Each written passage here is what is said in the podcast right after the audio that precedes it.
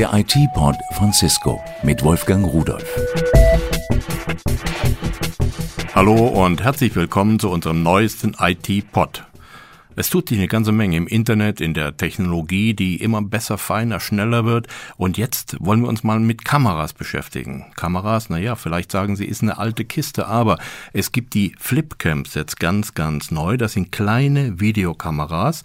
Und das Fantastische daran ist, die ganze Bearbeitung des Videos erfolgt in der Kamera mit eingebauter Hard- und Software. Und über einen USB-Anschluss kann ich irgendwo an einen Port gehen und kann meine Videos, die ich gedreht habe, direkt ins Internet hochschieben. Dazu haben wir einige Gesprächspartner. In der Leitung habe ich Herrn Efsan, er ist Geschäftsführer und Mitbegründer von Sevenload und er hat dieses Jahr den Convergatus Award gewonnen. Also da geht es um das digitale Leben so, wie es Einzug hält oder uns vielleicht sogar dominieren wird in allzu naher Zukunft, muss man schon sagen. Schönen guten Tag, Herr Efsan. Ja, guten Tag, ich freue mich dabei zu sein, Herr Rudolf. Bisher war es ja so, dass wir in der Hauptsache Texte, Töne und Bilder über das Internet übertragen haben. Teilweise wurden natürlich auch Videos übertragen und hochgestellt, aber da bedurfte es immer eines gewissen Equipments und es war manchmal gar nicht so einfach, die Hardware an die Software ranzubringen, damit die Software dann daraus Bilder machen konnte und so weiter.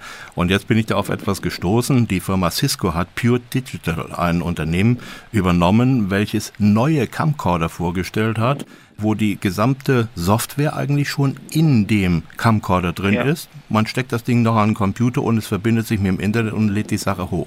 Ändert sich dadurch diese Welt? Ja, die Komplikation liegt ja einfach daran, dass wir generell ja ein bisschen Angst haben vor dem Digitalen. Wir wissen nicht genau manchmal, wie man das bedienen soll und so weiter. Die Jugend heute, mittlerweile auch ältere Menschen, nehmen das halt mit Leichtigkeit entgegen, aber die meisten Menschen nicht. Also wir müssen ja über Massenmärkte sprechen und Massenmärkte erreicht man dann, wenn halt jeder das super simpel nutzen kann, dass es halt kaum Erklärungsbedarf benötigt.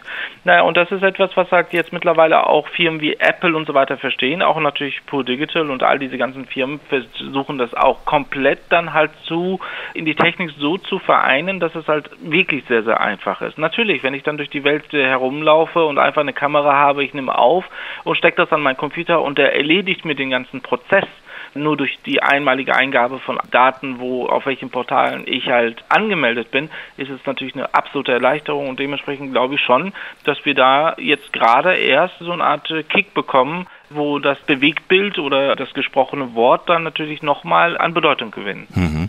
Vergleicht man die Zahlen deutscher Portale mit denen in den USA, so hinken die Deutschen doch deutlich hinterher. Bei YouTube werden beispielsweise rund 15 Stunden Videomaterial pro Minute, das sind 20.000 Stunden pro Tag, hochgeladen. Beim MyVideo sollen es angeblich 450 Stunden pro Tag sein. Haben die Deutschen diese Bewegung verschlafen oder liegt es daran, dass amerikanische Unternehmen ihre Portale bereits fest bei den Servern etabliert haben? Also was die Amerikaner natürlich immer gut verstehen und sehen wir ja bei Firmen wie Amazon, eBay, Facebook, Google etc. Sie haben von Anfang an verstanden, absolut zu internationalisieren, in Perfektion. Das heißt also, sie gehen nicht hin und sagen, wir gucken mal, wie das Geschäft jetzt gemacht werden muss, dass man halt sofort Geld verdient, sondern sie gehen hin und sagen erstmal brutale Investitionen weltweit, Marktstellung haben, Markt definitiv dominieren und dann wird das Geld schon automatisch fließen. Diese Mentalität haben wir natürlich hier nicht. Also das ist bei den Videoportalen auch genauso zu spüren.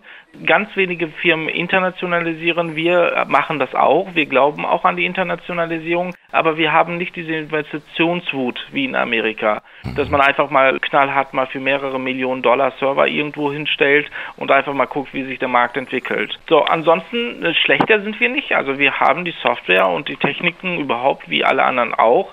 Das bisschen was traurig ist natürlich, dass YouTube natürlich auf Technologien zurückgreifen kann, die im Google-Universum entwickelt werden. Sei es halt, dass man hingehen geht und einfach mal Google Statistik nimmt oder Analytics nimmt. Aber sonst Nachteile haben wir, doch, wir haben vielleicht noch die Nachteile, dass wir halt nicht mehr so viele Ingenieure in Deutschland haben, die sich halt mit der Programmierung in Perfektion auskennen weil diese werden ja gerade von diesen Supermächten tatsächlich abgeworben. Das merken wir auch sehr intensiv. Die Besten der Besten arbeiten nun mal schon mal bei Facebook oder bei Google.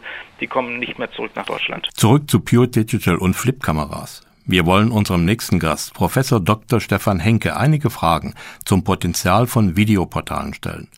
Professor Henke ist anerkannter Markt- und Trendforscher und leitet den Lehrstuhl für Betriebswirtschaft, Marketing und Kommunikation an der Universität Trier. Guten Tag, Herr Professor Henke. Guten Tag. Haben Sie ungefähr eine Vorstellung, wie hoch das Potenzial von solchen Portalen für die Kommunikation mit der Zielgruppe ist? Also da gibt es ganz unterschiedliche Zahlen. Also zum Beispiel allein, wenn man jetzt die USA mal nimmt, das sind drei von vier Internetnutzern, schauen sich Videos im Internet an. Das sind zum Beispiel innerhalb von einem Monat allein in den USA kann man sagen knapp 150 Millionen User. Und beispielsweise, wenn man so MySpace als eine wichtige Plattform anschaut, die haben über 100 Millionen Nutzer in dem Bereich. Das heißt also auch in Deutschland zum Beispiel gibt es pro Tag mehrere Millionen Aufrufe. Was man sagen kann, ist, dass, wie Sie schon gerade gefragt haben, das Potenzial enorm hoch ist.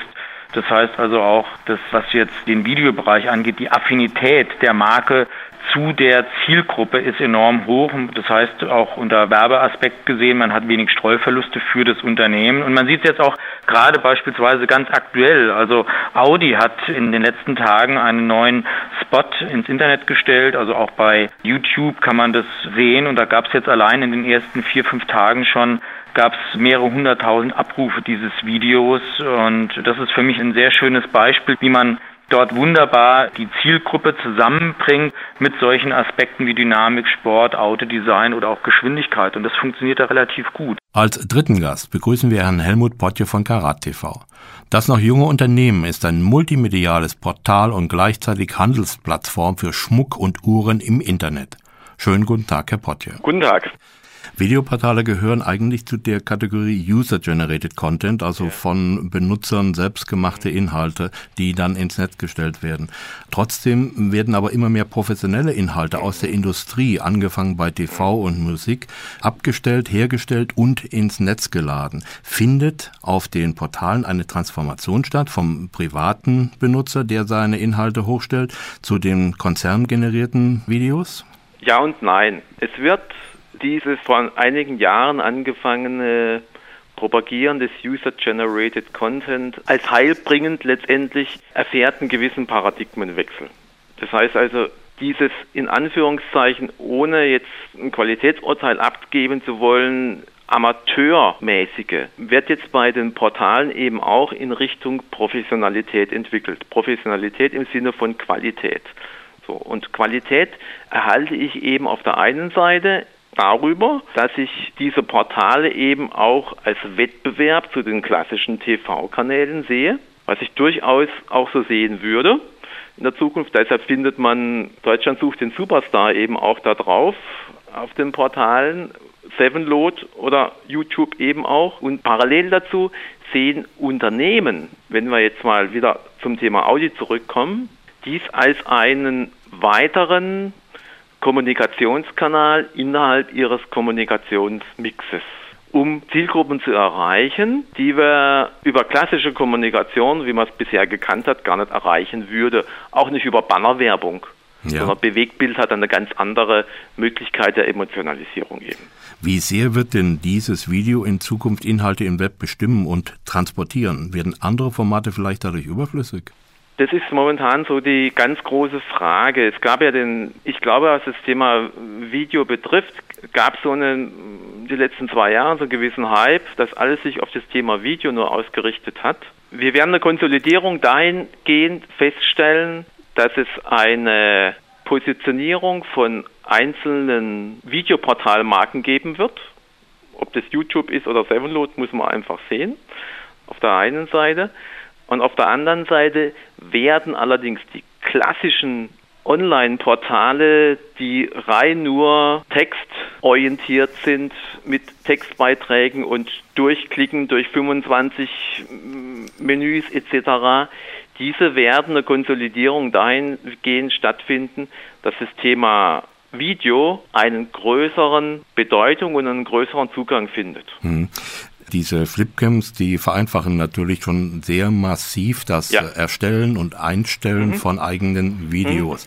Mhm. Äh, sehen Sie in Zukunft noch Technologiesprünge im Bereich Video und könnten die eventuell nochmal das Video und TV im Internet deutlich steigern in ihrer Präsenz? Ich weiß gar nicht, ob wir unbedingt einen Technologiesprung brauchen. Mit den Flipcams einfach Plug and Play hat man eigentlich schon eine hervorragende Basis. Es geht nur darum, diese Basis letztendlich für den einzelnen Anwender, vor allen Dingen auch für das einzelne Unternehmen, entsprechend den Zielsetzungen und den Möglichkeiten zielorientiert einzusetzen. Nur mal ein Beispiel zu geben. Ich gehe weg von dem Thema klassisches Intranet und mülle meine Mitarbeiter über das Intranet mit Informationen, die gerade noch kommen, einfach zu.